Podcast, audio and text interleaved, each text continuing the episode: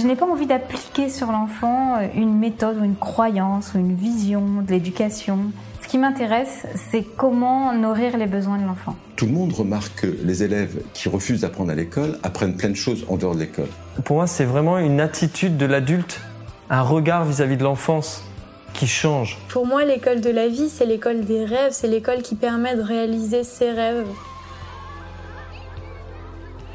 Bienvenue sur le podcast Innovation en éducation. Je m'appelle Julien Perron, je suis à l'initiative du Festival pour l'école de la vie et du Congrès Innovation en éducation à Paris et à Montpellier. Voilà maintenant plus de 8 ans que je mets beaucoup d'énergie autour de l'éducation, convaincu que tout part de là.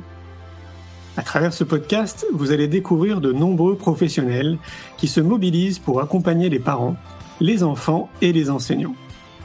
Je vous souhaite un merveilleux voyage sur la route de l'éducation positive. Aujourd'hui, j'ai le plaisir de vous présenter avec ma collègue Julie la genèse de l'univers innovation en éducation.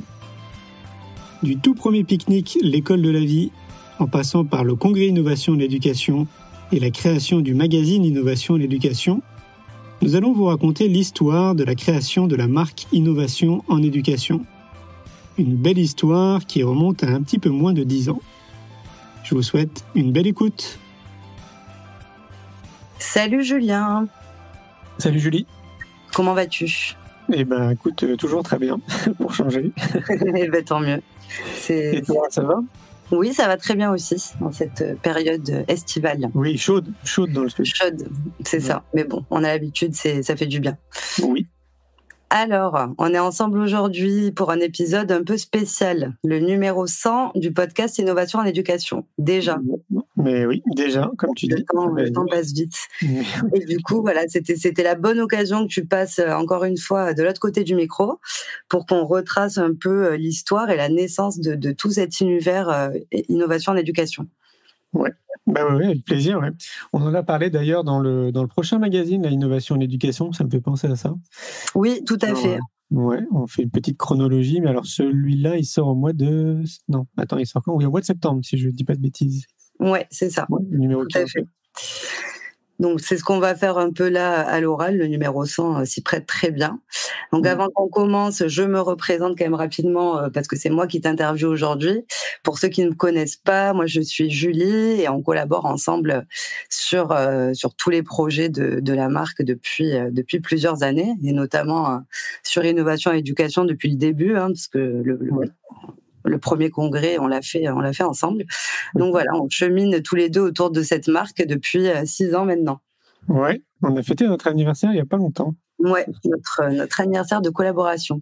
Exactement. Donc on va reparler un peu de tout ça. Et, euh, et d'ailleurs ben voilà si on veut remonter un peu à la à la naissance de de cet univers innovation en éducation on, on part loin parce que en fait c'est dès euh, dès ton enfance finalement qu'on peut dire que cette marque est née même si tu n'avais pas le nom en tête. Mais en tout cas les les, premières graines ont, ont été semées dès ton enfance et dû à, à ton parcours et à ton histoire. Euh, est-ce que tu peux nous en dire un peu plus? Alors oui, alors c'est clair que à l'époque, non, je n'imaginais pas tout ça. hein.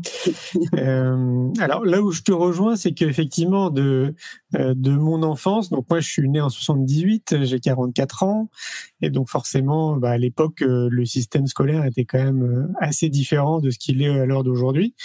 Et notamment, je pense que les professionnels de l'éducation, les enseignants, les professeurs d'école, n'étaient pas forcément formés, équipés, euh, outillés pour accompagner les enfants qu'on dit un peu différents. En tout cas, tous ceux qui rentrent pas dans, dans les cases, on va dire les peut-être euh, 20% ou 30%, maintenant peut-être un peu plus, euh, de ces élèves qui, euh, bah, qui utilisent leur cerveau de manière un peu différente ou qui ont une méthodologie d'apprentissage qui est différente.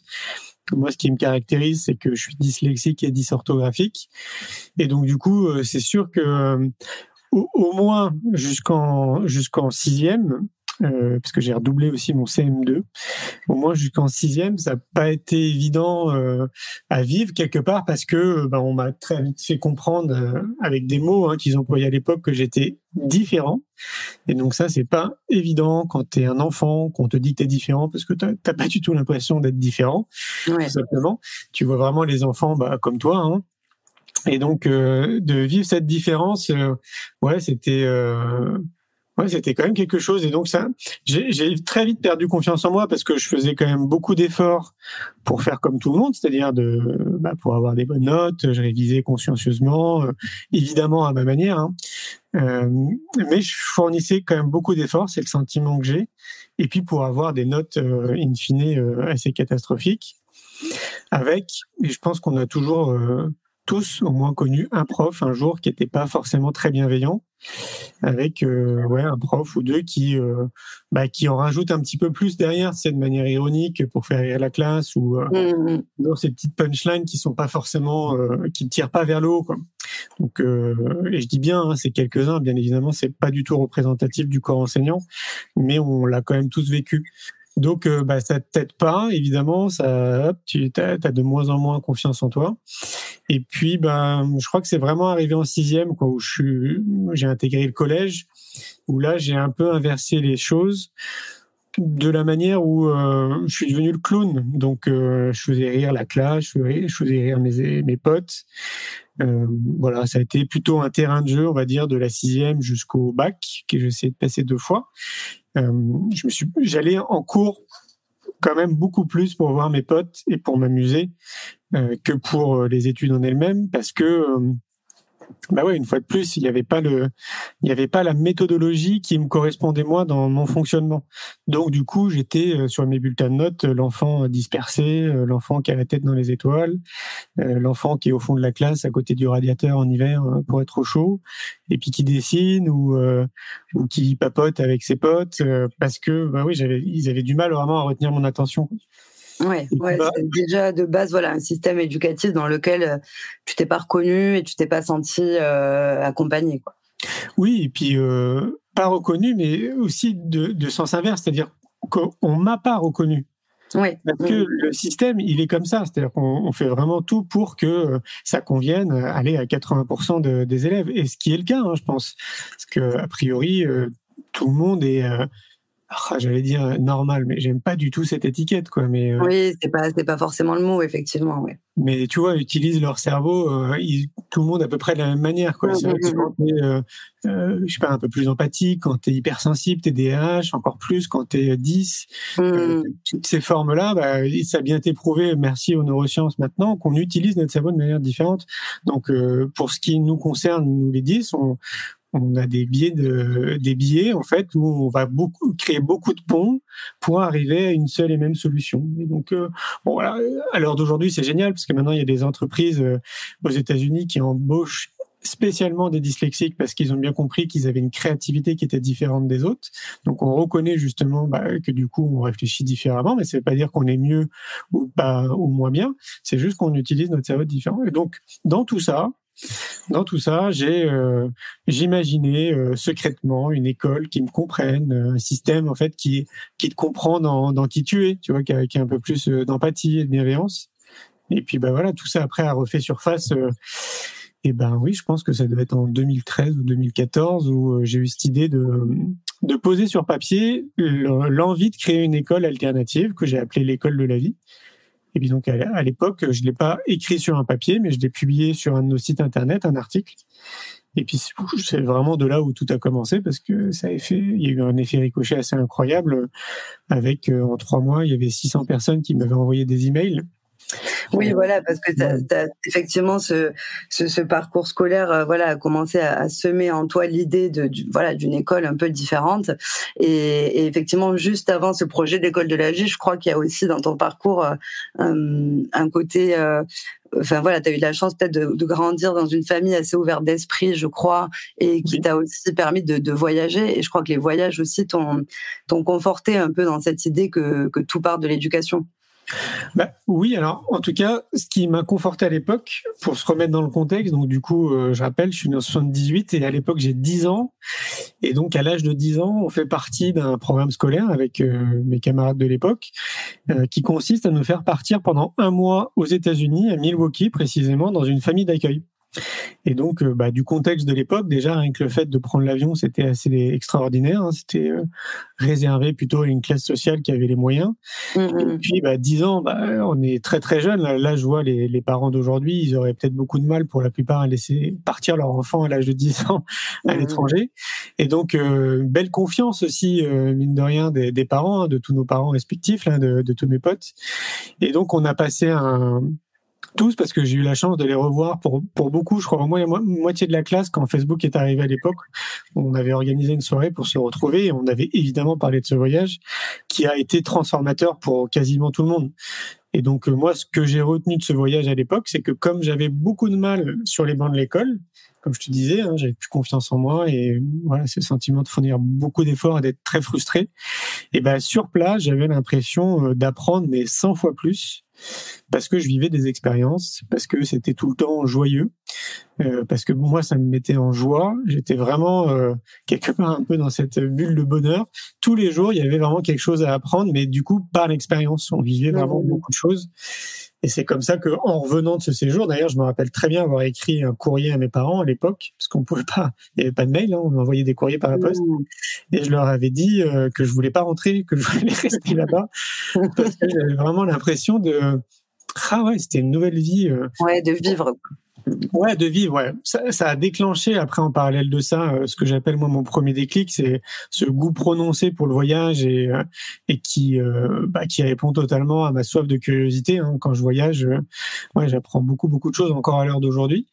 donc ça, ça, ça a développé ce truc-là. Puis après, bah oui, quand je suis revenu en France, je leur ai dit que je voulais voyager parce que j'avais trouvé cette expérience vraiment vraiment unique. Et mais beaucoup parce que j'avais vraiment eu l'impression d'apprendre énormément de choses, quoi. Mais je te dis, 100 fois plus que quand j'étais euh, à l'école, quoi. Donc ça, ça a été un gros déclic, effectivement. Ouais. Ouais. Et du coup, bon, effectivement, tu, tu, tu grandis et tu te rends compte aussi que bon, ben, pour voyager, il faut aussi ben, avoir euh, en avoir euh, les moyens. Donc tu, tu montes euh, tu montes ta boîte, tu voilà, tu te lances un peu dans, dans la vie pro. Et c'est justement quand quand quand quand, quand l'agence de communication Néo Bien-être est, est, un peu développée que tu décides d'écrire effectivement ce, cet article qui parle qui parle en fait d'une école idéale, euh, mais un article que tu écris en fait comme ça pour poser tes idées sans sans attendre un quelconque retour. On est d'accord? Ah oui, oui, c'était vraiment un article comme euh, on a l'habitude de publier maintenant sur nos sites. Je crois qu'on a une, une, dizaine de sites internet maintenant. Donc, bah, il y a des rédactrices qui publient des articles. Bah, à l'époque, euh, nous-mêmes, on publiait des articles régulièrement. Et c'était vraiment un article euh, en plus, quoi, en gros. Mais par contre, il avait été pas commun, c'est que ça avait été quand même hyper clair et hyper fluide dans ma tête. Je me rappelle bien. C'était vraiment très évident. Euh, ouais, ça a refait surface dans, dans mon esprit de manière très évidente.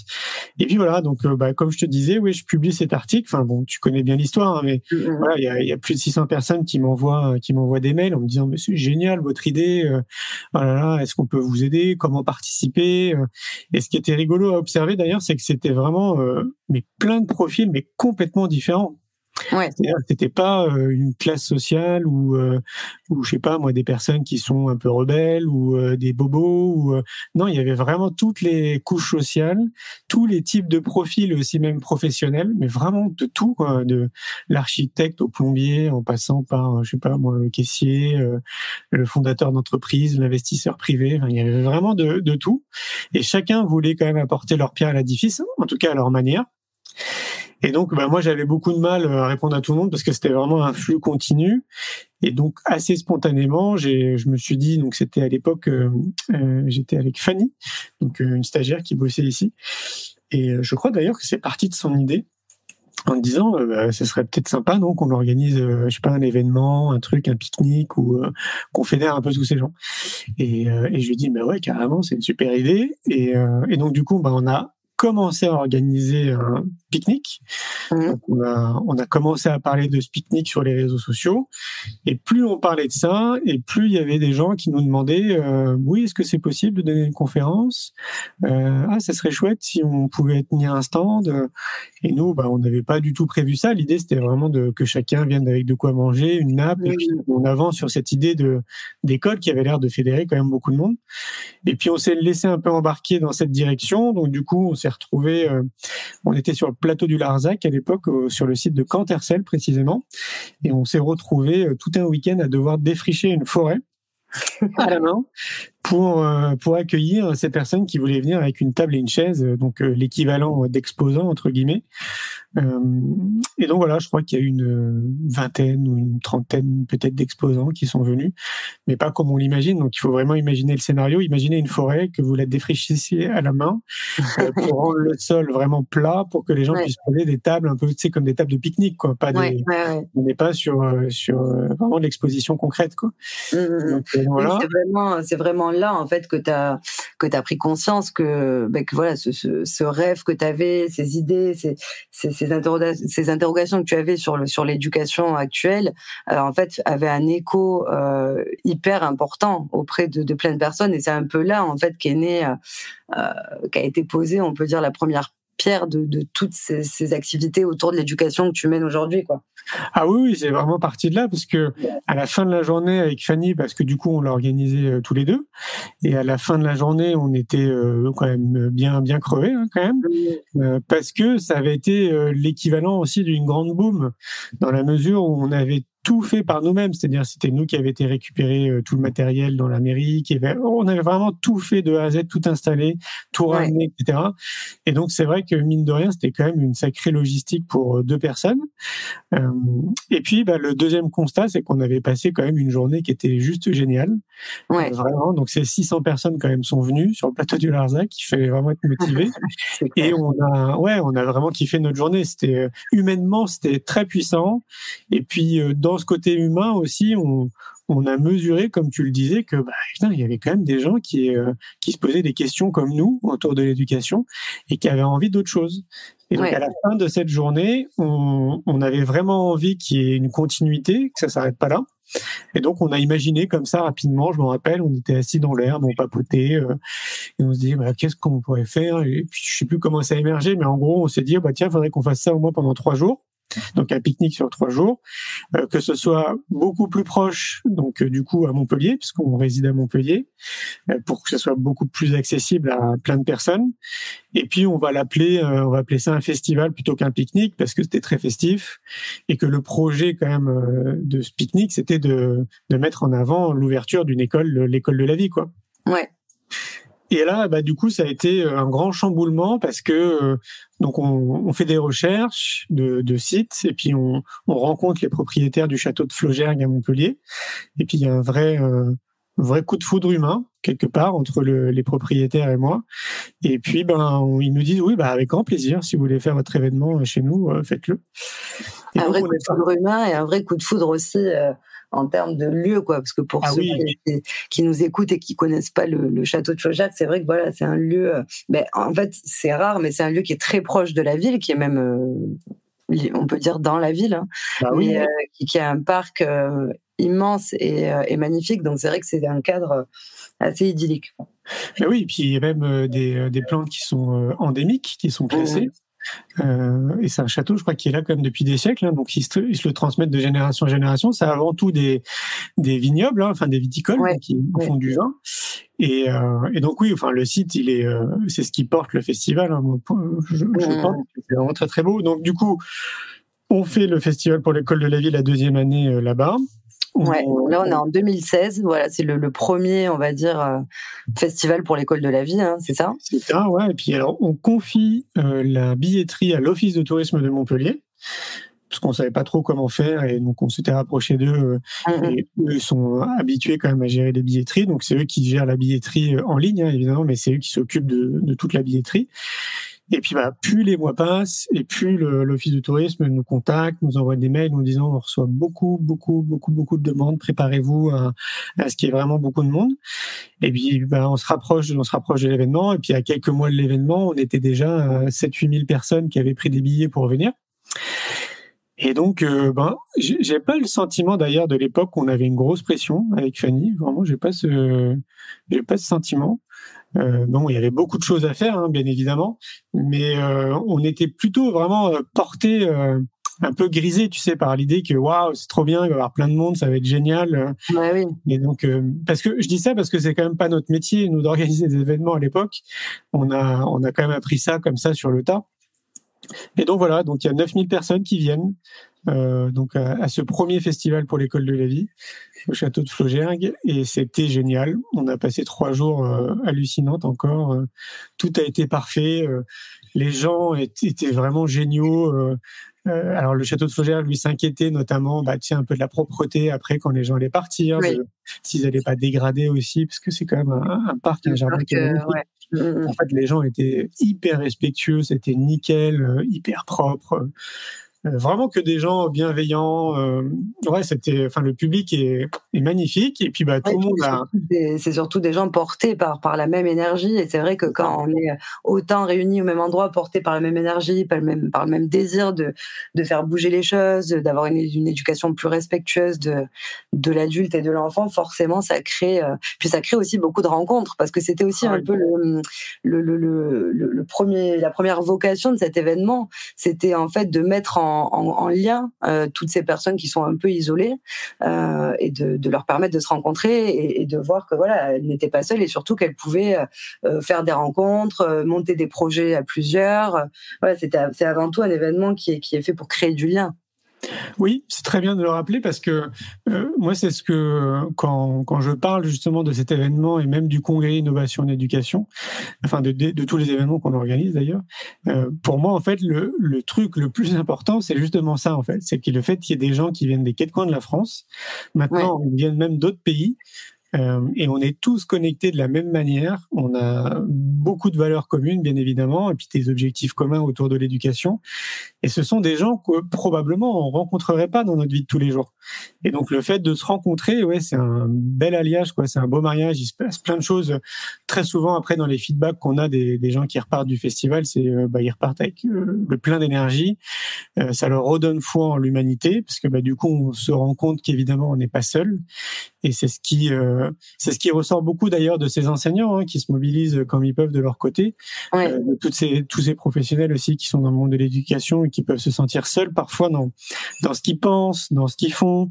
Euh, ils n'ont pas tout le temps des oreilles attentives autour d'eux. Et puis là, d'un coup, euh, même les parents, bien évidemment, hein, les futurs parents qui ont, ont peut-être une vision un peu différente de l'éducation ou de la vie, tout simplement.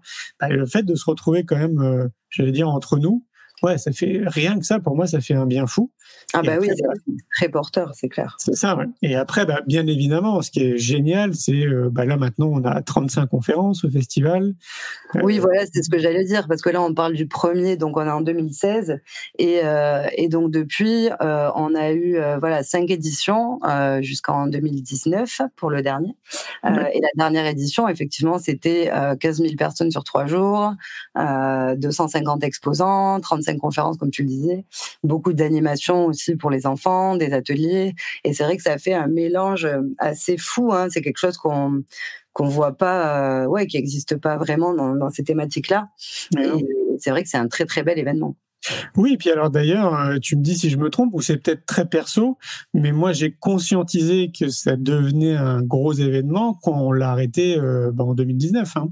Oui, ouais, ouais.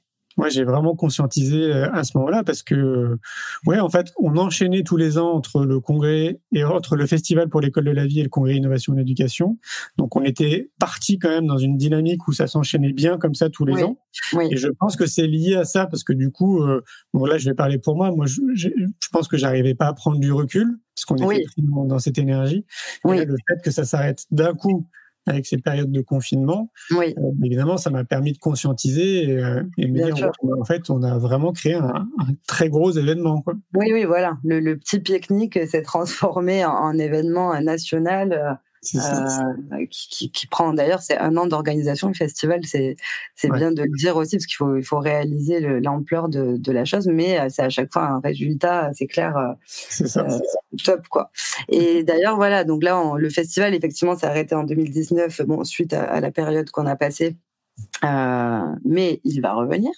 Donc, quand la date sera fixé, bien évidemment, nous l'annoncerons parce que c'est un, un, événement qui nous tient à cœur. Et c'est vrai que ce qui ressortait, ce qui est ressorti plusieurs fois donc dans le festival, voilà, c'est un événement qui est bon, qui est très familial, qui attire donc beaucoup de monde de tous les profils. Et c'est vrai qu'on nous a dit plusieurs fois, voilà, on aimerait les, les, personnes étaient intéressées pour certaines par un format un peu plus un peu plus pro avec des conférences qui allaient plus dans le détail, plus dans voilà dans, la profondeur des choses, dans des vrais outils plutôt pour les professionnels et notamment pour les enseignants. Et c'est comme ça qu'est né euh, en 2018, du coup, le, le, premier congrès innovation en éducation, le premier de, de, de, la, de la, ce qui est devenu après la, la marque l'univers innovation en éducation. Mais voilà, on s'est dit euh, effectivement, donc on continue le festival parce que voilà, c'est un super format familial, euh, voilà, qui est très riche. Mais euh, pourquoi pas un congrès euh, plus dédié aux professionnels avec un format du coup plus conférence euh, et, peut-être plus concret, en tout cas plus, euh, plus pratico-pratique, duquel on ressort avec des vrais outils. Exactement, ouais, c'est ça. Bah, en même temps, c'est ce qui fait aussi la force de d'avoir des événements différents. C'est que le, congrès, il porte bien son nom. On est euh, même en termes d'environnement, bah, le festival, tout est à l'extérieur, tous les stands, les conférences, les ateliers, les débats, les food trucks, tout ça, tout est dehors. Donc ça, c'est euh, c'est génial. Moi, j'adore. Et le congrès, bah, on est dans une salle, mais c'est donc du coup, c'est un autre type d'énergie. C'est oui. c'est plus studieux, on peut dire. Voilà. Oui, c'est plus studieux, c'est ça, parce qu'on voit bien dans la salle. Donc ça dépend des salles dans lesquelles on se trouve, parce que maintenant on aime bien changer de ville à chaque fois. Euh, mais en fonction donc, de, de, là où on se trouve, on peut dire qu'on a entre 600, on va dire aller entre euh, ouais 600 ou 700 personnes. Non, 700 personnes à Bordeaux, ouais, quand même. Et donc euh, tu vois en fait que la plupart ils sont avec un carnet en train de prendre des notes pendant les conférences. Mmh. ce qui est ce qui est aussi un peu le cas au festival, mais quand même beaucoup moins parce qu'il y a tellement d'autres choses à faire aussi autour du festival que de d'écouter une conférence. On peut aller participer à un atelier, on peut, il y a plein de jeux aussi pour les enfants. Enfin, il y a il y a plein d'autres choses. Bah, c'est un festival, donc c'est voilà, c'est une autre dynamique. Mais c'est vrai que c'est un peu plus studieux le congrès. Et puis mhm. c'était aussi important pour nous euh, de fédérer euh, davantage le corps enseignant, les professeurs d'école, les professionnels qui sont dans le monde de l'éducation, euh, parce que bah, notre constat aussi, c'est de se dire que l'information n'arrive pas à eux. tout ce qui se passe, toutes les nouveautés, tous ces outils. Alors, on parle de nouveautés, mais il y a quand même des outils qui existent depuis quand même très très longtemps, donc on, oui on peut plus parler de nouveautés, mais tout ce qui existe vraiment autour de l'éducation nationale, avec tous ces gens qui se mobilisent depuis de nombreuses années, euh, il y a quand même très peu de personnes qui sont au courant de ce qui se passe. C'est pas mis en lumière par le mainstream, c'est pas mis en lumière par euh, l'éducation nationale, ou alors très peu. Et donc euh, la, vocation aussi de nos événements, c'est aussi ça, et donc bah, c'est de mettre en lumière, de montrer qu'il se passe beaucoup de choses, qu'il y a plein de personnes qui se mobilisent aux quatre coins de la France pour essayer d'apporter une pierre positive dans, dans le système éducatif. Ouais. donc euh, le congrès sert quand même beaucoup à ça. Donc c'est des c'est des gens qui sont bah, soit au sein de l'éducation nationale, soit des gens qui ont, créé des outils qu'ils peuvent partager. Et, euh, et, donc du coup, oui, c'est euh, parce que j'ai plus les chiffres en tête, mais il me semble qu'il y a à, peu près 30 000 écoles en France. Euh, en termes de professionnels dans le monde de l'éducation, donc euh, au sein de l'éducation nationale, si on englobe vraiment tout le monde, il y a à peu près un million de salariés. Mmh. Et donc, euh, il y a de quoi faire pour oui. euh, essayer d'aller leur apporter l'information une fois de plus qui n'arrive pas à eux. Donc euh, oui, et des fois même avec des outils, euh, des outils très simples, parfois qui sont euh, complètement accessibles à tous, sans forcément prendre beaucoup de temps, beaucoup de budget. C'est vrai que voilà, c'est ce qu'on aime bien mettre en lumière au, au congrès, c'est toutes ces techniques qui peuvent qui peuvent apporter un plus dans, dans les classes en fait. Et d'ailleurs, bah, c'est ce qui ressort à chaque fois de ces événements, un peu comme le festival. tout le monde ressort très voilà motivé, inspiré, rechargé. Euh, et, et, voilà, avec de l'espoir euh, de voir ah oui. que bon, même si effectivement des fois le système est va, va pas très bien ou voilà les enseignants des fois sont un peu fatigués. Euh, voilà c'est vrai que c'est des événements qui, qui redonnent un peu de l'espoir et qui montrent que euh, que tout est encore possible mais oui, une fois de plus, pour moi, c'est vraiment, euh, j'allais dire, vraiment la priorité euh, number one pour participer à des événements comme ça, c'est justement de venir se rassurer, entre guillemets, de voir en fait qu'il y a quand même beaucoup, beaucoup, beaucoup de monde qui se mobilise pareil que nous, quoi, en fait. Et ça, c'est un point qui est important parce que moi, je le vois, je me déplace beaucoup pour aller donner des conférences ou pour faire des ciné-débats ou après, bah, je débat avec le public quand ils regardent mes films. Et je vois en fait que les gens, ils ont ils, se sentent vraiment très isolés en fait dans leur réflexion quoi. Euh, si tu prends un enseignant, on prend l'exemple d'un enseignant mais qui représente je pense quand même beaucoup d'enseignants, un enseignant qui essaye de se former par lui-même à d'autres outils, qui teste des choses dans sa classe, c'est un peu comme un chercheur, euh, des choses euh, je sais pas qu'on ferait pas habituellement quoi dans notre cursus euh, classique. Bah, pour un enseignant qui le fait, s'il a je sais pas dix collègues autour de lui, bah tu peux être sûr qu'il y en a au moins sept ou huit qui vont dire mais qu'est-ce que tu fais quoi? Mmh, mmh, mmh. Et donc ils ont pas. Alors même si ça, évidemment, ça va de plus en plus dans le bon sens. Donc ça c'est la bonne nouvelle, c'est que les prises de conscience quand même s'accélèrent à tous les niveaux dans notre société, y compris au sein de l'éducation. Donc il y a de plus en plus quand même de, de professionnels qui ouvrent un petit peu euh, euh leur regard et qui essayent de, de changer aussi certaines choses, tout doucement, hein, petit pas par petit pas. Mais c'est vrai que beaucoup quand même se sentent isolés pour ceux qui sont proactifs et qui testent des choses. Donc euh, venir à ce type d'événement, c'est euh, venir se rassurer, de voir qu'on n'est pas seul, c'est créer des belles connexions. Ouais. Euh, ça peut être même des partenariats, ça peut être de co-créer. Je sais qu'il y a des enseignants aussi qui ont co-créé des choses ensemble. Euh, parce qu'on manque, vraiment, on manque. Moi, je le dis très souvent là ces dernières années, on manque d'événements dans le monde de l'éducation. Il y a très peu d'événements euh, où les gens peuvent se rencontrer et échanger, alors que c'est euh, c'est fondamental en fait pour l'être humain de se rencontrer d'échanger. C'est très bien Internet, hein, on gagne beaucoup de temps, on peut faire beaucoup de choses, mais tout ce qui se passe en présentiel, ça. Ouais, c'est différent. Ouais, c'est clair complètement, on le ressent bien. Et d'ailleurs, comme tu le disais tout à l'heure, c'est vrai que voilà, on essaye maintenant de, de faire le congrès dans différentes villes. Hein. Bon, on, a commencé à Montpellier, c'est notre ville, et, voilà, mais on a eu beaucoup de demandes et, et voilà, on a fait une édition à Paris euh, qui était top, la dernière à Bordeaux, et ben, la prochaine, c'est encore en, réflexion. Mais voilà, on essaye de bouger pour justement aussi euh, ben, le rendre accessible à tous.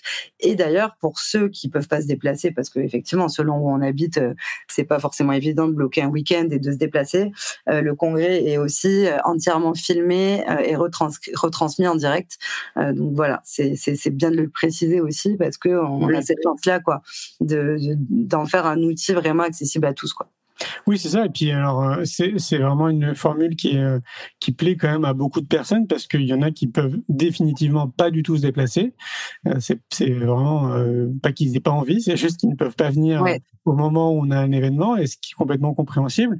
Après, il y a ceux qui sont aussi à l'étranger et qui aimeraient mmh. pouvoir venir à l'événement mais qui ne peuvent pas. Et donc là, ça fait bah, deux années de suite qu'on retransmet en direct et on voit que ça que ça plaît beaucoup. En fait, il y a, la dernière fois, il y avait quasiment la moitié de la salle qui était aussi connectés sur Internet. Donc, on avait 600 personnes dans la salle et 600 en ligne qui mmh, mmh. suivaient le, congrès à distance. Donc, euh, bah, depuis maintenant, oui, on a, on, le reproduit, on le reproduit et puis on le reproduira pour tous nos événements parce que c'est, ouais, on a conscientisé qu'il y avait des gens euh, qui qui pouvaient pas venir en fait tout simplement. Donc euh, c'est une super formule. En plus c'est, c'est régi par une régie justement, un peu comme sur un plateau télé. Donc euh, moi je me suis renseigné plusieurs fois auprès des gens qui avaient suivi en direct pour voir si c'était sympa, dynamique à suivre. C'est derrière quand tu es assis ouais. tranquillement chez toi pour voir s'il y avait un peu de dynamisme au niveau des des angles, des prises de vue, si euh, la qualité était bonne. Et tous les retours ont été vraiment excellents. Donc on a vraiment l'impression d'être, je sais pas que je sais pas, tu, que tu suis une émission par exemple sur TF1, tout. Mais euh, comme c'est régi de manière euh, professionnelle, comme sur un plateau télé, ça apporte beaucoup de, de qualité, en fait. Et donc, on ne s'ennuie pas quand on regarde. ça. Complètement. Et puis voilà, au moins maintenant c'est encapsulé et les vidéos sont sont là et voilà, en plus on peut les revoir euh, en replay parce que c'est vrai que c'est toujours des conférenciers hyper inspirants et que une seule conférence à elle-même déjà offre tellement d'outils que voilà tout ça est encapsulé. Donc sachez-le pour ceux qui auraient loupé les précédents congrès, on a tous les on a tous les replays disponibles. Exactement. Et donc après, ben, on arrive, on arrive en 2020. Donc comme comme tout le monde, on a vécu donc l'arrêt net de, de, tout événement avec donc les périodes de, de confinement. Mais euh, ben on, voilà, il n'était pas question pour nous d'arrêter de, semer des graines, de laisser euh, les éducateurs à l'abandon, surtout dans, dans, cette période qui était euh, qui était si particulière, avec l'école à la maison, avec les nouvelles organisations, avec tout ce que tout ce qu'on a tous pu vivre. Donc, ça nous a permis, ben, comme tu disais déjà, de prendre un peu de recul hein, sur euh, sur toutes nos activités qui nous prennent quand même beaucoup de temps. On a beaucoup la tête dedans, donc euh, donc voilà, on a pu faire une petite pause et euh, c'est comme ça qu'est qu née une nouvelle idée, un nouvel outil en fait, hein, toujours dans cet univers innovation en éducation qui voilà qui nous permettait de continuer à, à, semer des graines mais à distance pour le coup. Et c'est comme ça qu'est né euh, ben, le magazine Innovation en éducation. Euh, donc euh, il y a deux ans maintenant enfin même trois ans hein, oui oui presque trois ans déjà. Euh, donc voilà après plusieurs euh, plusieurs réflexions après aussi une bonne rencontre au bon moment avec avec l'agence Progressive Média qui, qui faisait déjà des magazines. Voilà on a on a brainstormé pendant de longues longues heures et le numéro un est né. Donc, euh, est-ce que tu peux nous présenter un peu le, le, le, magazine euh, Innovation en éducation, le fameux qu'on adore.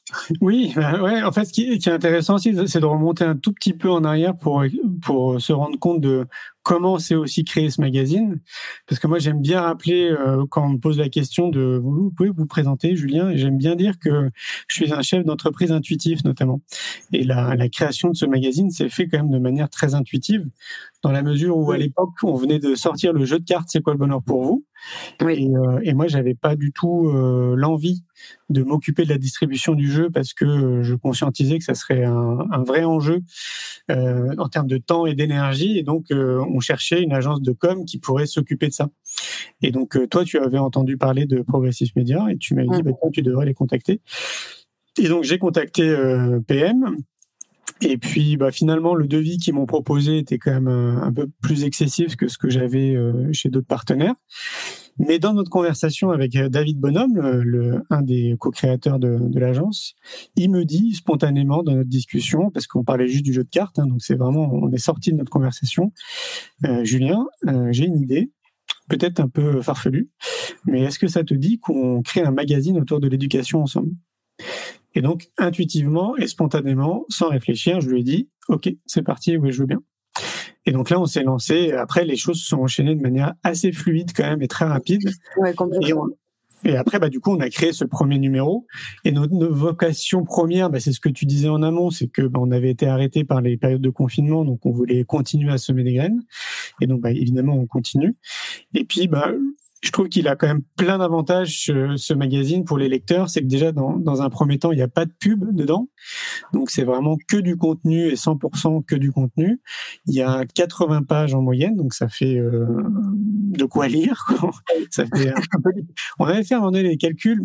Je me rappelle plus. C'est comme je crois que si on avait un livre d'une centaine de pages, je crois, un truc comme ça. Ouais, c'est possible, c'est possible. Et puis c'est vrai, comme tu dis, c'est que c'est que du contenu sans pub, donc euh, ouais, c'est un, c'est on dit magazine, mais c'est vrai que c'est pas un magazine au sens propre du terme euh, qu'on peut trouver en kiosque. D'ailleurs, il n'est pas en kiosque. Oui. euh, c'est vraiment euh, chaque numéro est un outil en fait euh, selon la thématique abordée. Donc chaque numéro a, a, une thématique différente. On en est au 16e numéro là depuis, et c'est vrai que voilà chaque numéro aborde une thématique qui est euh, traitée en profondeur avec des experts sur la thématique.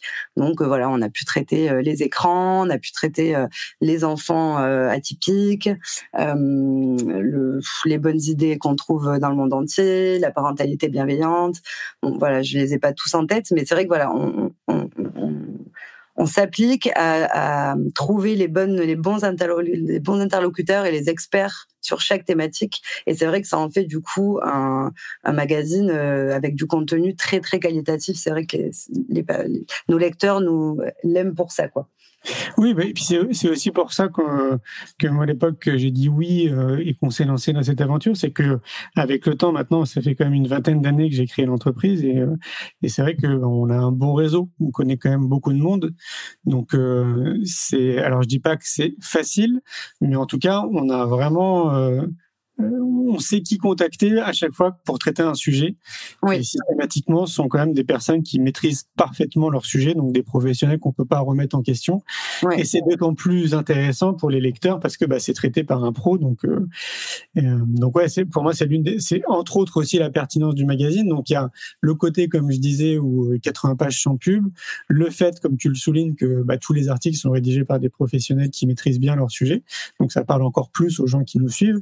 Les gens qui nous suivent, nous on touche euh, bah, les enseignants, les professeurs d'école, les professionnels dans le monde de l'éducation, et puis bah, tous les parents, les futurs parents, et puis toute personne bien évidemment qui s'intéresse à l'éducation de près ou de loin. Et donc euh, ça, ça, ça, ça remplit bien son job en termes d'information, ce qu'on peut apporter.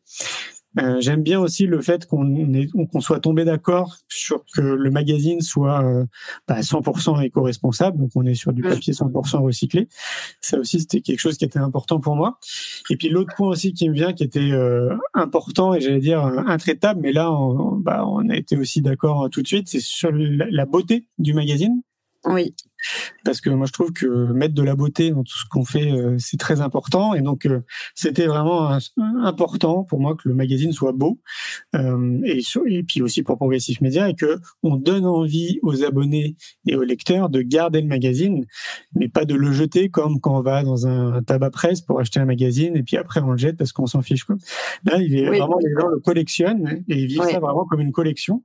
Parce que bah, maintenant on a une boutique en ligne sur laquelle on peut acheter tous les anciens numéros et c'est vrai qu'on bah, voit bien en fait que les, les gens qui sont abonnés de telle période à telle période achètent les numéros qui leur manquent pour justement euh, compléter leur collection. C'est ça. Et, euh, et ça, oui, ça, c'était aussi important. Donc, c'est vraiment un magazine quand on l'a en main qui est hyper agréable, qui est très léger, curieusement, avec 80 pages. On pourrait s'attendre à ce qu'il soit lourd, mais en fait, comme c'est du papier euh, éco-responsable, et eh ben, c'est très léger. Et puis, il est très doux aussi. Moi, j'accorde aussi de l'importance aux odeurs. J'aime bien, euh, moi, j'aime bien le papier. J'aime bien, et donc, mmh. j'aime bien l'odeur de, de ce papier. Et, euh, et, voilà, ouais, donc on est, euh, on voit en fait que c'est quasiment sans fin en, termes de thèmes qu'on peut traiter euh, tous les deux mois, parce que le magazine sort tous les deux mois. Oui. on voit bien qu'il y a plein plein de thèmes à traiter, donc ça c'est on est parti a priori encore pendant de nombreuses années. Et puis on est super content de travailler avec Progressif Media, c'est une super équipe. Oui, on, s'est bien trouvé et voilà, c'est vrai que comme tu le dis, c'est tous les deux mois, donc pour, euh, pour info, parce que je trouve que c'est bien aussi d'avoir un peu l'envers du décor. Mais voilà, c'est vrai que quand un numéro est bouclé, c'est-à-dire que il a été relu et re-relu d'ailleurs et qui part à l'impression ben voilà de suite on, on enchaîne nous sur euh, plusieurs réunions avec euh, avec Jean David le, le, le, rédacteur en chef du magazine dédicace d'ailleurs à JD avec qui on adore euh, travailler. Euh, et voilà on enchaîne les réunions et voilà on, on, définit la prochaine thématique on crée le chemin de fer et, et c'est reparti pour pour un nouveau numéro sur deux mois. On contacte tout le monde on, on relit les articles on rédige on, on met en page. Enfin voilà c'est vrai que c'est le depuis qu'on l'a lancé, donc on a lancé ce numéro 1, c'est devenu une aventure euh, très régulière, hein, vu qu'il sort tous les deux mois. Donc c'est vrai qu'il fait partie de, nos activités au quotidien. Là, pour le euh, on est en train de bosser sur le numéro 16 euh, qui traitera de la liberté pédagogique. Exactement. on a toujours deux mois d'avance sur euh, sur à chaque fois chaque, chaque numéro qui va sortir.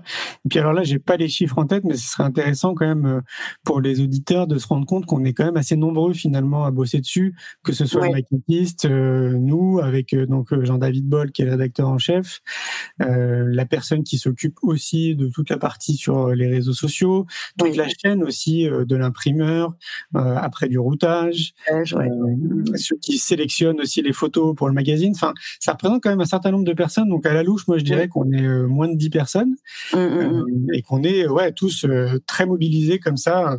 On a toujours deux mois d'avance, comme je disais, mais parce que ça c'est nécessaire en fait. On pourrait. Ben oui pense pas qu'on pourrait faire différemment compte tenu de l'ampleur quand même de ce que représente la création d'un seul magazine. C'est clair qu'il y a beaucoup de temps et d'énergie pour chacun, mais comme on s'éclate à le faire et que bah, pour nous ça, c'est tellement important de continuer à semer des graines et puis d'éclairer un peu que bah ouais, on s'éclate. C'est un très beau projet, puis surtout on est content parce que bah, au bout de 15 numéros, on commence quand même à avoir beaucoup de, de retours. Et c'est vrai que, que voilà, on, les, les, lecteurs témoignent qu'ils l'utilisent vraiment comme une boîte à outils, que ce soit dans leur classe ou euh, dans leur famille. Et c'est voilà, ça c'est super, euh, c'est super pour nous parce que c'était vraiment le, le, but premier. Et donc voilà, quand on entend ça, on se dit qu'on est arrivé à, à faire ce qu'on voulait, quoi.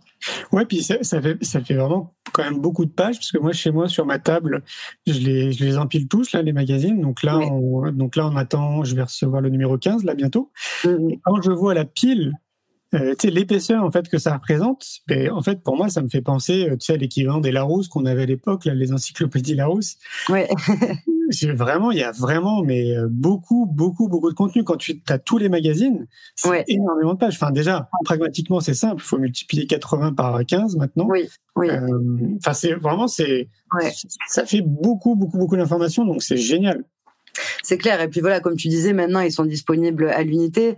Donc voilà, même si par exemple je pense à celui sur les neurosciences qui avait beaucoup plu, bon mais voilà, on peut s'intéresser particulièrement aux neurosciences de par notre profession et voilà se procurer euh, le numéro qui nous intéresse aussi quoi.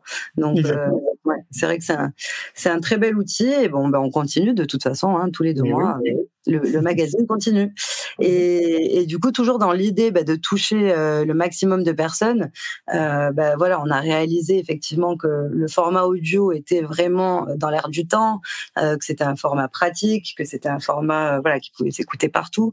Et comme tu le soulignais aussi tout à l'heure, on rencontre tellement de, de, personnes inspirantes dans le monde de l'éducation de par bah, toutes nos activités, quoi, le magazine, les congrès, etc., que on a créé donc en 2021 euh, le podcast Innovation en éducation, donc euh, un nouveau euh, un nouveau volet de, l'univers. donc tu t'es mis à interviewer. D'ailleurs, ça avait commencé, il me semble, pendant le confinement. Hein. Oui. la période s'y prêtait en étant tous chez nous. Voilà, tu t'es mis à interviewer régulièrement, une fois par semaine. Voilà, ces, héros du quotidien, comme on les appelle. Et, et voilà, ces, ces, interviews sont devenues des podcasts et ont créé le podcast Innovation en éducation.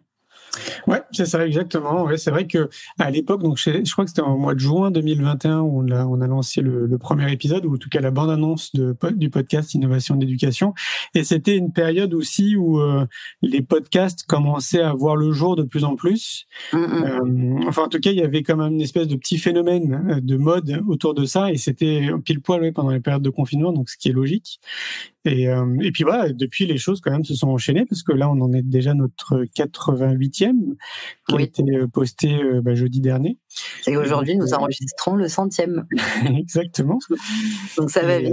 Et puis il y en a encore plein parce que bah évidemment on a bah, il y a plein de personnes à interviewer.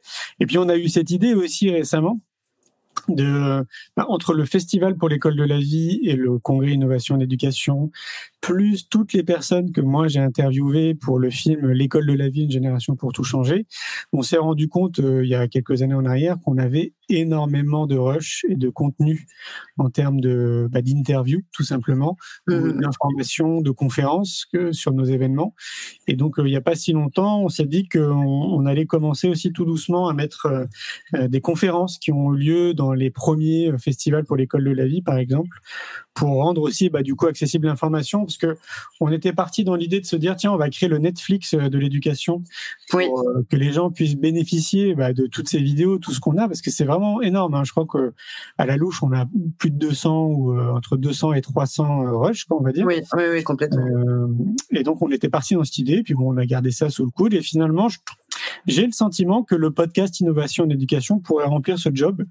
Donc, euh, donc ce serait plutôt sur un format audio, mais euh, mais oui, on va commencer euh, à, diffuser ces, euh, ces, informations comme ça, les gens y auront accès. Quoi. Ça me paraît vraiment important. Oui, oui ben, comme on disait, ces conférences sont toutes passionnantes, donc euh, ouais.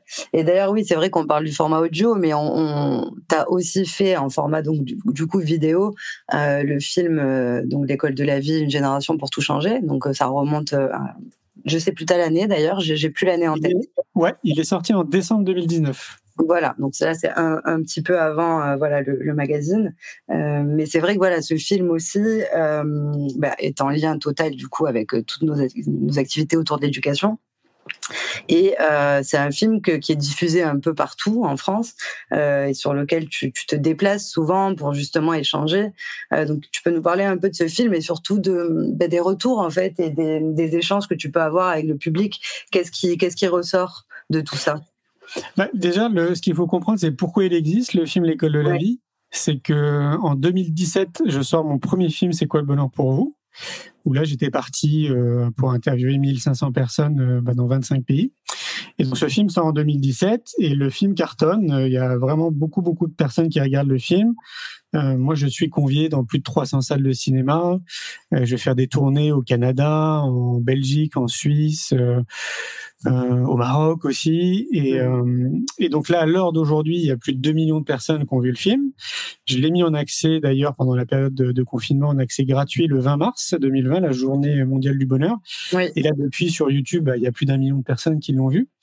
Et donc, ce que j'ai vécu avec ce premier film, c'était de me rendre compte que c'était un très bon canal de diffusion en termes d'information, un film.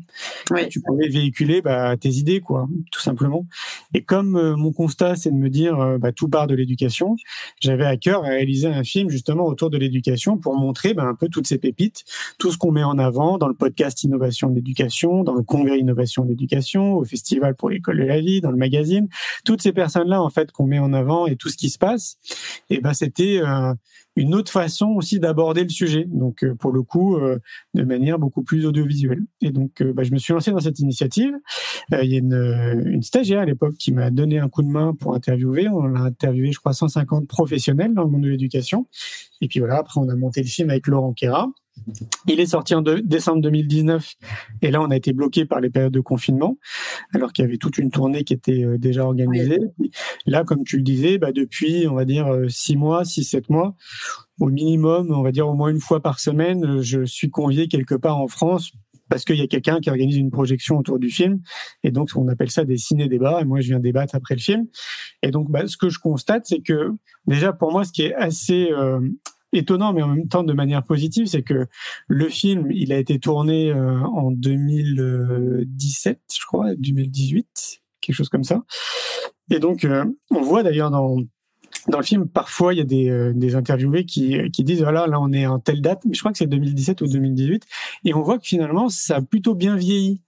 Okay. Que, bon, certes, les sujets restent encore d'actualité, donc on pourrait se dire mince, c'est quand même dommage. Il y a six ans, cinq, six ans qui sont écoulés, on n'a pas vraiment progressé. Donc euh, ça, c'est une façon de voir les choses. Mais l'autre façon de voir les choses, c'est de se dire aussi que bah, c'est un film, je pense qu'on pourra regarder encore pendant des années et des années, parce que les sujets qui sont abordés sont quand même des sujets assez universels. Oui, c'est intemporel, comme c'est quoi Voilà. d'ailleurs. euh, C'est ça. intemporel, ouais, complètement. Et donc, euh, qu'on soit ou pas des enseignants, qu'on soit ou pas des parents, des futurs parents, finalement, on se retrouve quand même tous dans le film.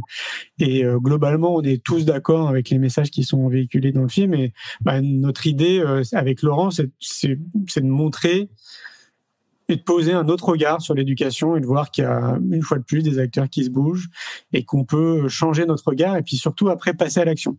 Le, le premier pas, c'est de changer son regard, de prendre un petit peu de recul et après la deuxième marche, c'est de passer à l'action. Et donc là, on voit ces acteurs et ces actrices qui, euh, bah, qui sont passés à l'action euh, et qui potentiellement inspirent aussi après les gens à passer à l'action. En tout cas, c'est ce que les gens me disent, moi, après le film.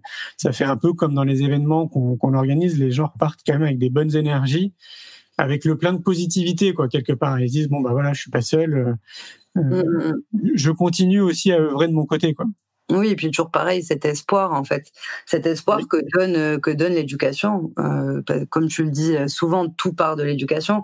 C'est une phrase qui peut paraître très banale et bateau, mais qui euh, qui en même temps est tellement vraie et, et tellement puissante. Et d'ailleurs, le film s'appelle L'école de la vie, une génération pour tout changer, parce qu'en fait, euh, effectivement, à chaque enfant qui naît, bah, le monde recommence, comme dit une célèbre citation.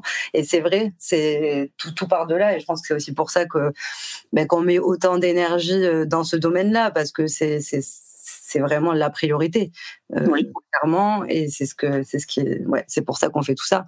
Et c'est comme ça aussi qu'est né euh, on va dire le dernier euh, le dernier en date de, de de de tout cet univers innovation en éducation. C'est l'académie innovation en éducation qui est qui est qui est née en 2022 donc l'année dernière et donc là, effectivement, on, on est parti dans cette idée que, voilà, vu que tout part de l'éducation, euh, bah, ça, ça veut dire bien sûr enseignants, mais ça veut dire aussi parents. Et à force d'en parler tous les deux, voilà, on s'est dit, mais est-ce que ce serait pas encore mieux, en fait, euh, d'être déjà équipé euh, et informé et éclairé avant même d'avoir des enfants? Mais oui. Ce Bah, idéal. Voilà. Oui. Et là encore, pour moi, c'est ça devrait être la base. Autant tout part de l'éducation, mais c'est valable aussi pour euh, ce merveilleux rôle que d'être parent, quoi. Il y a, on a vraiment des outils, des professionnels qui peuvent nous éduquer en amont avant de se lancer. En tout cas, nous instruire, quoi, nous apporter un maximum d'informations, nous faire réfléchir aussi sur beaucoup de choses, plein de sujets, tout ce que ça englobe. J'allais dire le métier d'être parent, mais c'est pas le métier, mais quelque part on dit que c'est le métier le plus le plus dur au monde. hein. Clairement. Mais oui, Mais oui, vraiment. Et donc, euh, bah oui, c'est parti d'un constat, pareil, en, en, discutant, en rencontrant beaucoup de monde. Euh, Moi-même, bah, il y a eu une période dans ma vie où je me suis posé la question si j'avais envie d'être papa, et puis bah finalement non, je n'ai pas envie d'être papa. Pour ceux qui ne le savaient pas. Et donc du coup, bah, je me suis questionné. J'ai j'ai discuté avec beaucoup de parents. Euh, C'était notamment à l'époque quand je réalisais le film C'est quoi le bonheur pour vous? moi, j'aime bien dormir chez les gens. Et quand ils avaient des enfants euh, en off, donc c'était pas pour le film C'est quoi le bonheur pour vous, c'était vraiment pour moi. Je leur posais la question, mais pourquoi vous avez fait des enfants? Et donc voilà, il y avait des sujets de discussion comme ça qui étaient passionnants. Mmh. Et puis bah, tout ça pour me rendre compte au final que euh, donc c'est peut-être un constat qui est très euh, personnel, mais que une grande partie des parents euh, à l'heure d'aujourd'hui, peut-être un peu moins maintenant sur la nouvelle génération, mais sont parents parce qu'il y a une grosse pression sociétale parce qu'il y a un bon conditionnement aussi de notre société où euh, c'est un schéma qui est, qui est qu'on veut faire croire évident en fait pour la majorité. C'est-à-dire c'est un mmh. peu le schéma qui va te rendre heureux ou euh, où tu vas baigner dans le bonheur parce que bah tu seras papa, maman, parce que tu vas te marier, que tu auras une grosse maison, un, un, chien, un chat, un beau jardin et, euh, et puis que tu vas consommer quoi. Donc ça c'est ce que nous vend la société et peu importe là où on se trouve dans le monde, euh, globalement c'est un peu ça hein, le schéma du bonheur pour notre société. Et bon bah, moi je me suis bien aperçu que c'était pas du tout ça être heureux. Et donc du coup comme j'ai vraiment le sentiment que les gens se lancent dans cette initiative euh, qui va complètement bouleverser leur vie pendant de nombreuses années voire même toute leur vie, j'ai l'impression qu'il y a un manque de réflexion, de prise de recul, euh, voilà, de se poser des questions euh, saines, quoi, qui me paraissent en tout cas moi saines, avant de se lancer. Et donc on a créé l'académie pour ça. C'est ça, on a créé un guide audio euh, donc qui s'appelle Le parent parfait n'existe pas parce que pareil, on précise bien effectivement qu'il n'y a pas de mode d'emploi, euh, que, que voilà chacun fait euh, fait au mieux avec euh, ce qu'il a hein, quand il devient parent.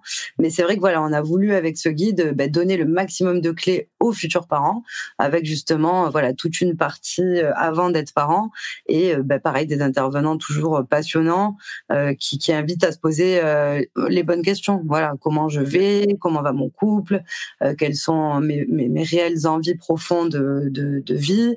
Et c'est vrai que c'est toujours euh, bah, hyper intéressant de se poser ces questions-là avant euh, et surtout d'être bien avec soi-même avant d'avoir un enfant parce que voilà, on, le sait, on, transmet tout à un enfant qu'on le veuille ou non.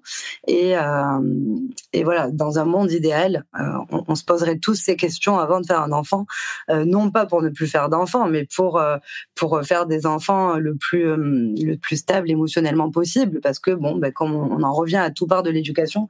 Donc, si tout le monde faisait ça, peut-être qu'effectivement, il y aurait euh, voilà, il y aurait des choses qui iraient mieux dans cette société et au moins euh, les, les, les, personnes se connaîtraient mieux. Et comme tu le dis euh, très souvent, la connaissance de soi, c'est quand même la base. Et si on pouvait transmettre ça aux enfants, euh, voilà, le, les choses iraient.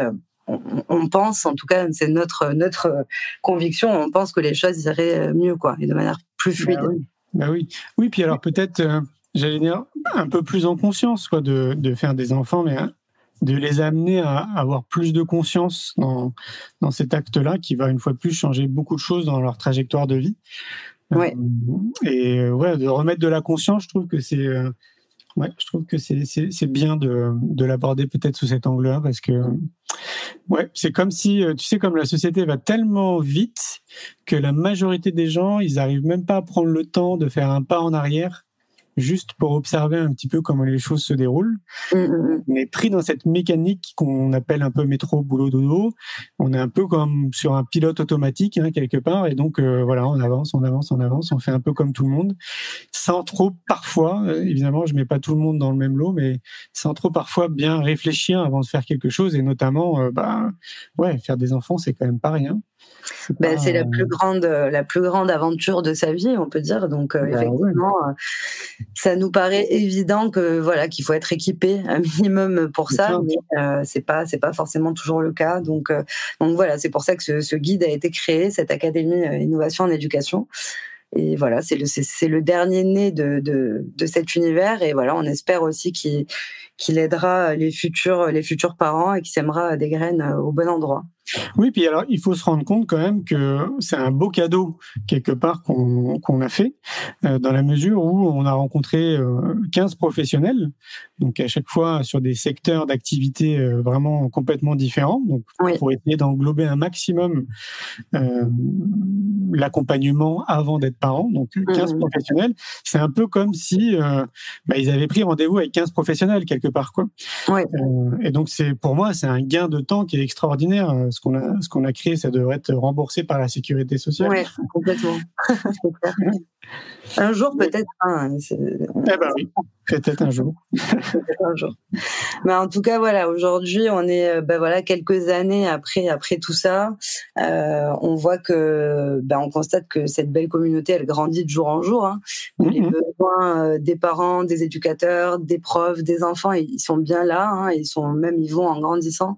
Ces besoins de, voilà, de retrouver du sens, de, de, de, de, voilà, de vivre une éducation plus respectueuse et de l'adulte et de l'enfant. Donc, euh, on, est content de voir en fait que bah, que toutes ces graines semées ont quand même euh, voilà poussent petit à petit et donnent lieu à voilà de plus en plus d'initiatives, de de prise de conscience, de déclic. Donc euh, ça c'est un vrai euh, bah, c'est un vrai cadeau pour nous aussi de voir ça, de voir que toute cette énergie qu'on met au service de l'éducation, bah, elle porte ses fruits.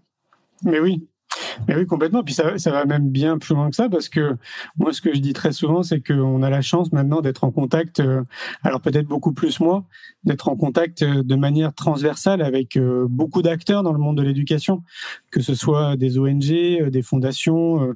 Il, y a, quoi Il y a deux ans en arrière, je crois que c'est quand même l'UNESCO qui nous a contactés pour participer à un projet. Moi-même, j'étais en contact aussi avec l'ancienne directrice de la DGESCO du ministère de l'Éducation nationale. on est en contact bien évidemment avec beaucoup d'acteurs de l'éducation nationale et de ceux qui sont tout autour, tous ces gens en fait qui euh, qui créent des outils pour aider les parents, les enfants et les enseignants. Donc de ce regard-là que j'ai, que j'observe d'ailleurs, bah ouais, moi je suis hyper positif quand même pour les années à venir parce que je sens que tout converge dans la même direction. La, la direction, c'est de mettre beaucoup plus de savoir-être, de connaissance de soi dans notre société. Donc là, c'est plus que l'éducation nationale ou le rôle des parents. C'est vraiment un projet qui est sociétal.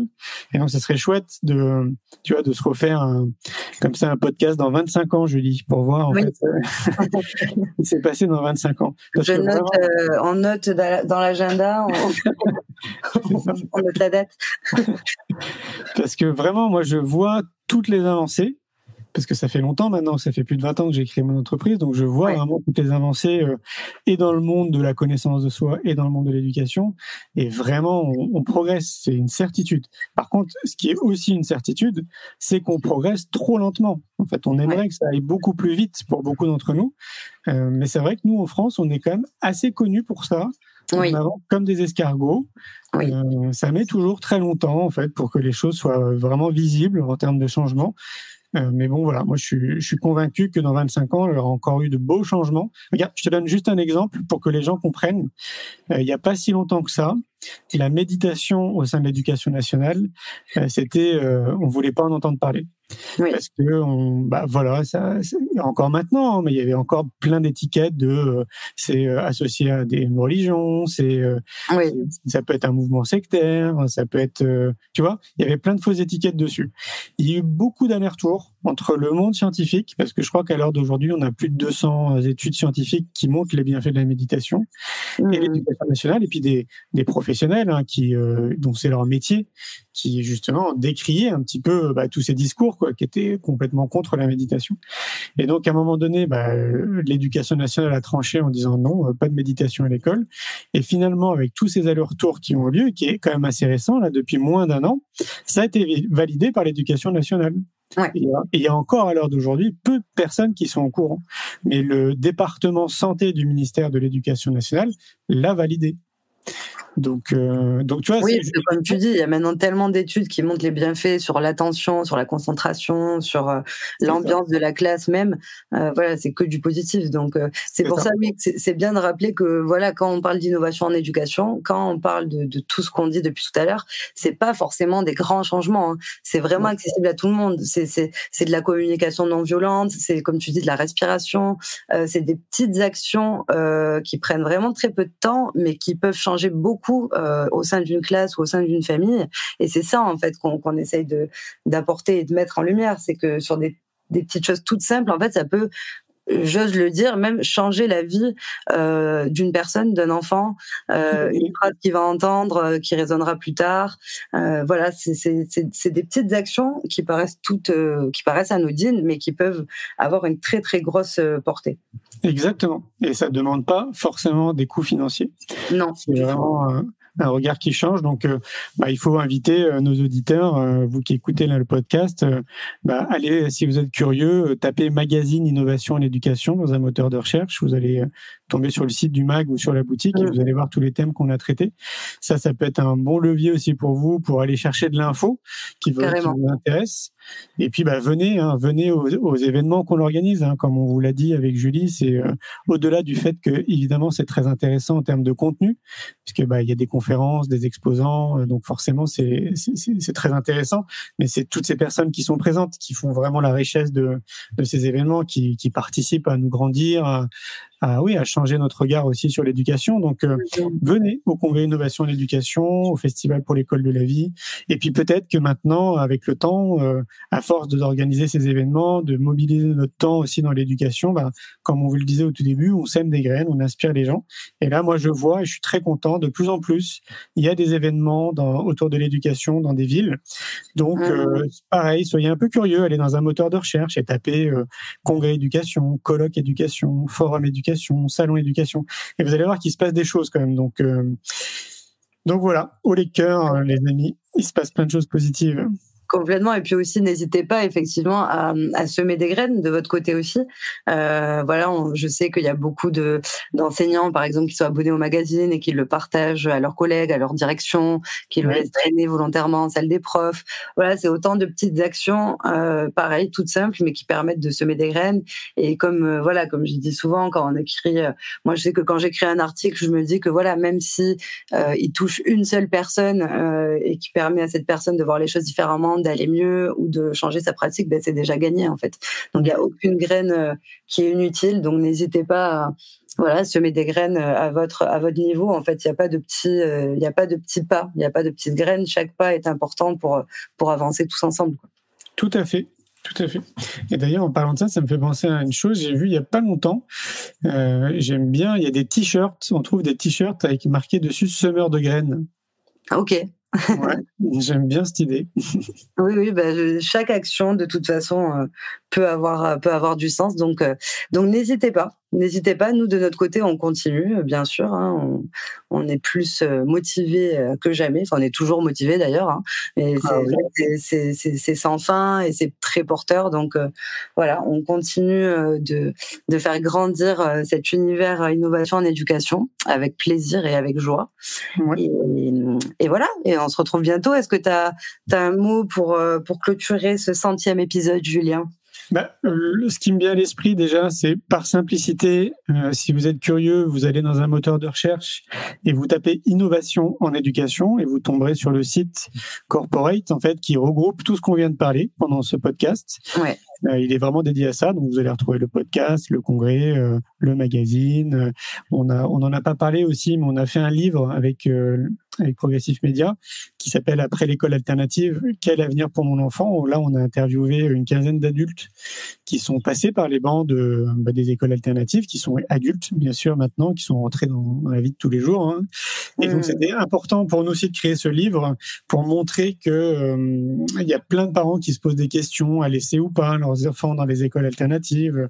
Et donc là, bah voilà, avec ce livre, on montre, c'est des portraits. Donc, il n'a pas pour vocation de vanter les mérites des écoles alternatives parce qu'on est tous d'accord pour dire que c'est pas accessible pour tout le monde. Donc c'est pas la mmh. solution. C'est pas l'objectif du livre, mais l'objectif c'est juste de vous montrer des portraits de gens qui ont vécu ces expériences et vous montrer ce qu'ils sont devenus maintenant. Et mmh. donc euh, voilà, on retrouve notamment ce livre sur la plateforme Innovation en Éducation et puis l'académie bien entendu. Mmh. Et puis ben, le dernier mot pour la fin, c'est euh, bah tu vois quand je te dis ça, je, je, regarde mon tableau dans mon bureau où il y a marqué euh, soit le changement que tu veux voir dans le monde de Gandhi, qui est une phrase euh, qui me suit, enfin une citation qui me suit depuis que je suis gamin. Oui. C'est ça qui me vient à l'esprit, bien évidemment. C'est soyons le changement qu'on a envie de voir dans le monde. je me dis à chaque fois que bah, si nous on le fait, euh, chacun peut le faire à sa manière. Avec euh, ce qui il est, ses compétences, son réseau. Euh, mais chacun, je pense qu'on peut vraiment faire une petite action, une grande ou une moyenne, peu importe, pour essayer de participer à un égrégore positif dans notre société. Complètement. Euh, ouais. Si on attend tout le temps des, des ressources extérieures, si on attend euh, des politiques, euh, je sais pas, des industries, d'une de, ressource extérieure, si on attend que quelque chose bouge, on pourra toujours attendre. Alors que force est de constater qu'à partir du moment où on se met en mouvement, et eh ben les choses changent et donc du coup forcément notre monde aussi change. Et plus on sera nombreux, déjà dans un premier temps, ce qui est chouette, ce serait de conscientiser, donc euh, d'intellectualiser ce que je dis, dire mais c'est vrai qu'il y a un vrai fond de vérité dans ce que dit Julien. Et après, bah, la deuxième étape, c'est de passer de la conscientisation à l'action. Et là, on a, plus on sera nombreux, plus on sera de petits colibris, comme le disait Pierre Rabhi, et mieux on se portera. Donc, euh, à l'action, les amis. On passe à l'action. Complètement. Merci Julien pour tout ça. Merci à toi. À bientôt. À bientôt. Un grand merci pour votre écoute. J'espère que vous avez passé un bon moment avec nous. Pour aller plus loin dans votre recherche, nous avons créé un magazine papier, le magazine Innovation en éducation. Un magazine que vous retrouverez uniquement sur abonnement, livré tous les deux mois partout dans le monde. Un magazine 100% éco-responsable, 80 pages en moyenne, sans publicité. À travers le Festival pour l'école de la vie ou le Congrès Innovation en éducation, nous rencontrons des milliers de professionnels qui proposent des solutions pour les parents, les enfants et les enseignants. Ce magazine se veut être un pont avec le podcast, nos événements et les films que j'ai réalisés. On se retrouve maintenant la semaine prochaine et entre-temps, je vous souhaite une très belle route.